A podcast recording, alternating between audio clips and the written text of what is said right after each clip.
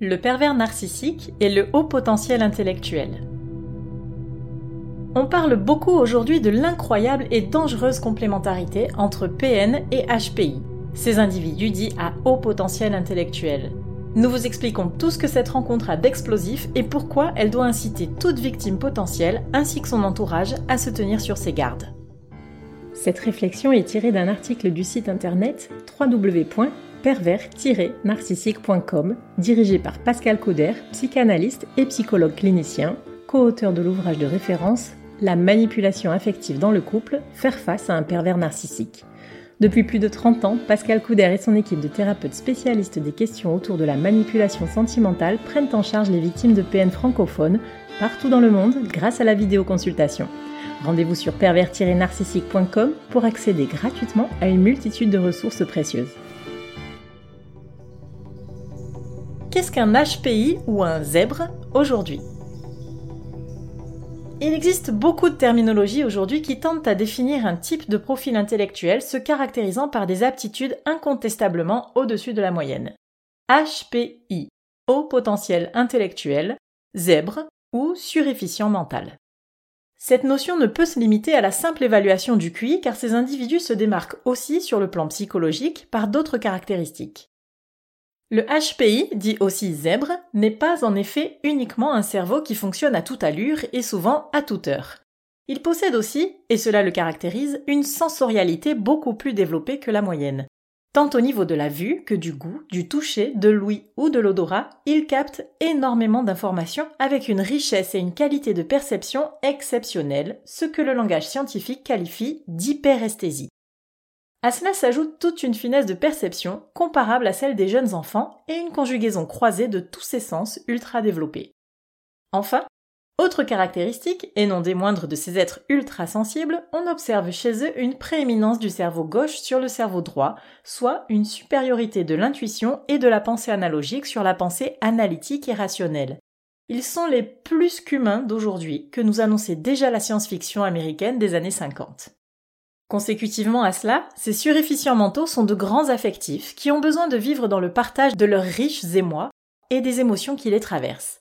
Ils vivent pour ainsi dire pour cela, ayant besoin de se réaliser avant tout dans leur vie affective et dans une forme de fusion avec le partenaire. Cet aspect, on s'en doute, va présider à la complémentarité qui existe entre un pervers narcissique et un HPI en le portant à la dépendance affective les failles du HPI ou surefficient mental.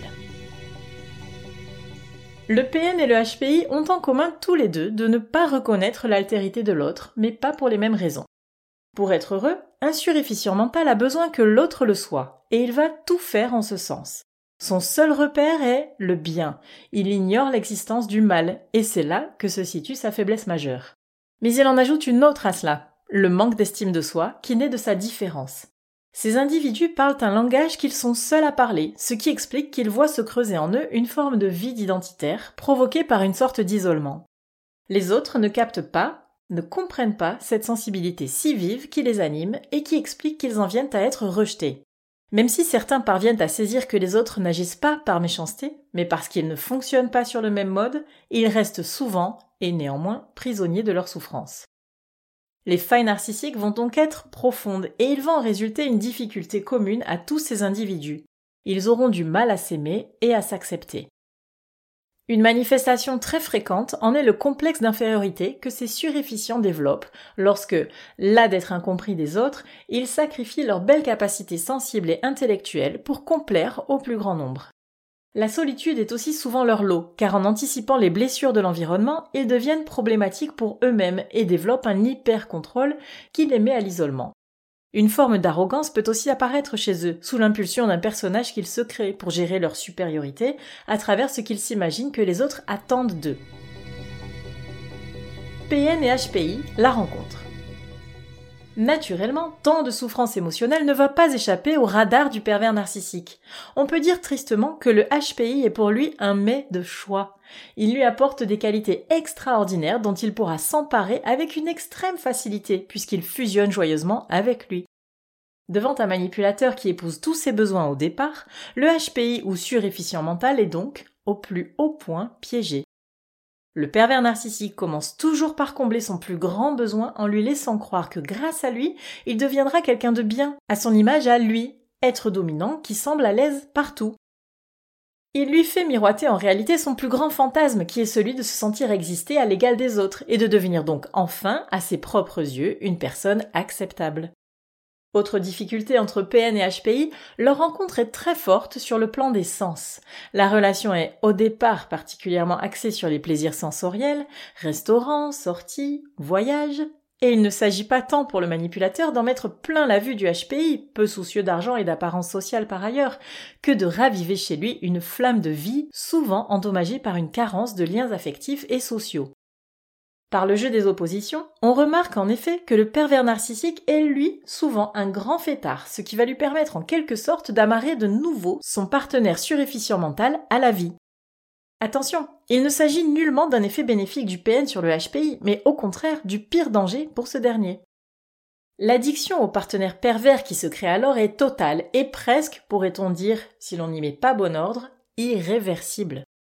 Il s'agit là d'un moment pivot dans la relation où tout peut basculer. Plus tard, le PN peut chercher à profiter de ce terrain si propice pour faire dériver l'addiction de son partenaire à sa personne vers d'autres addictions plus graves. Il y a donc grand danger entre le HPI doué d'une sensorialité exacerbée et un individu PN manipulateur qui use et abuse de ses sens sans retenue. En d'autres termes, le PN a le pouvoir de mener instinctivement le HPI là où il l'entend. C'est un point important qui mérite d'être souligné, car il importe d'y être vigilant, les HPI représentant aujourd'hui 15 à 20% de la population selon les spécialistes. À chacun donc d'être vigilant lorsque l'on se sent plongé trop vite dans une relation qui, pour être fascinante et étourdissante au départ, peut vite tourner ensuite au voyage sans retour.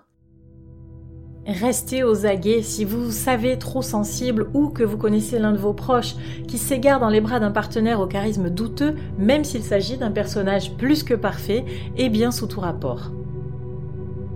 Que l'on soit HPI, zèbre, suréfficient mental ou que l'on soupçonne avoir ces aptitudes, se retrouver prisonnier sous le joug d'un partenaire tyrannique, oppressant et ou abusif est une vraie réalité, une vraie possibilité. Consultez des spécialistes de la manipulation affective et des addictions, ils vous aideront à sortir par un accompagnement thérapeutique de qualité de l'emprise des manipulateurs narcissiques. Rendez-vous sur www.pervers-narcissique.com et trouvez-y de nombreux conseils sur comment gérer la séparation, comment gérer l'après, la reconstruction et vous pourrez également rentrer en contact avec un membre de l'équipe. Ne restez pas seul. Merci d'avoir écouté ce podcast. Rendez-vous très prochainement pour un nouvel épisode. N'hésitez pas à vous abonner pour ne rien manquer des prochaines publications. À très bientôt.